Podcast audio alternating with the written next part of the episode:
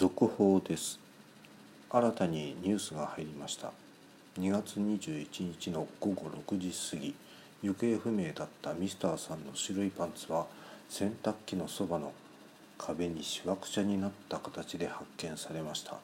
現在身元の確認を急いでいます。以上白いパンツの失踪事件についてお伝えしました。